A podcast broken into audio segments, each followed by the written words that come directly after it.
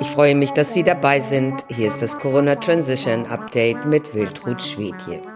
Die linkssozialistische Regierung rund um den Ministerpräsidenten Pedro Sanchez hat dem ahnungslosen Volk am letzten Tag des Jahres ein beeindruckendes Neujahrsgeschenk gemacht. Das königliche Dekret zur nationalen Sicherheitsstrategie, das seit dem 1. Januar 2022 rechtskräftig ist. Vielen Spaniern und ausländischen Residenten wird dies im Feiertagstrubel wohl entgangen sein. Neben anderen Gesetzen, die Sanchez und Co. schon 2021 verabschiedet haben, wie das Big Brother Gesetz, das Gesetz zur Geolokalisierung oder das zur Gründung einer DNA-Datenbank, macht dieser Erlass klar, dass der Rechtsstaat abgedankt hat und die Gewaltenteilung nicht mehr existiert. Nur noch einer bestimmt, der jeweilige Machthaber, der auf dem Regierungsthron sitzt.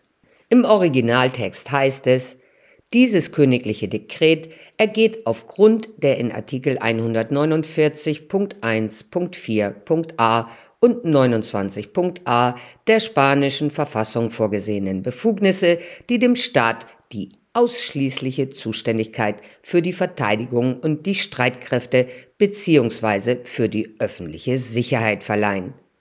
Die Regierung wird ermächtigt, so viele Bestimmungen zu erlassen, wie für die Entwicklung dieses königlichen Dekrets erforderlich sind. Im Klartext bedeutet dies, die Regierung hat ein Gesetz erlassen, in dem sie sich selbst erlaubt, alles zu bestimmen, was ihr gefällt. Genauso kafkaesk geht es weiter. Im Rahmen der Pandemie haben Sanchez und seine Handlanger einen neuen, höchst gefährlichen Feind für die Sicherheit des Landes ausgemacht. Die freie Meinungsäußerung, auch Desinformation genannt. Im Originaltext steht, Desinformationskampagnen haben klare Auswirkungen auf die nationale Sicherheit und müssen von anderen Faktoren wie Fake News oder Fehlinformationen unterschieden werden. Tatsächlich enthalten Desinformationskampagnen nicht unbedingt Fake News, sondern zielen darauf ab, die Realität durch manipulierte Inhalte zu verzerren. In diesem Sinne ist der kognitive Bereich ein weiterer Raum, in dem Einfluss ausgeübt werden kann, zusätzlich zu den traditionellen physischen Bereichen Land, Meer und Luft.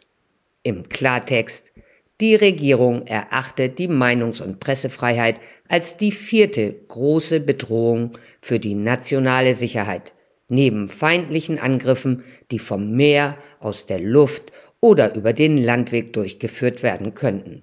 Die diesbezügliche Überwachung fällt ins Ressort der Spionageabwehr.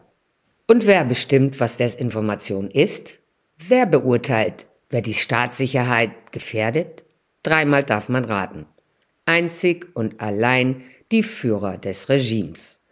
Damit haben diese sich einen Freibrief dafür erteilt, ihr Corona-Lügengebilde und die damit einhergehende institutionelle Desinformation zu decken und aufrechtzuerhalten.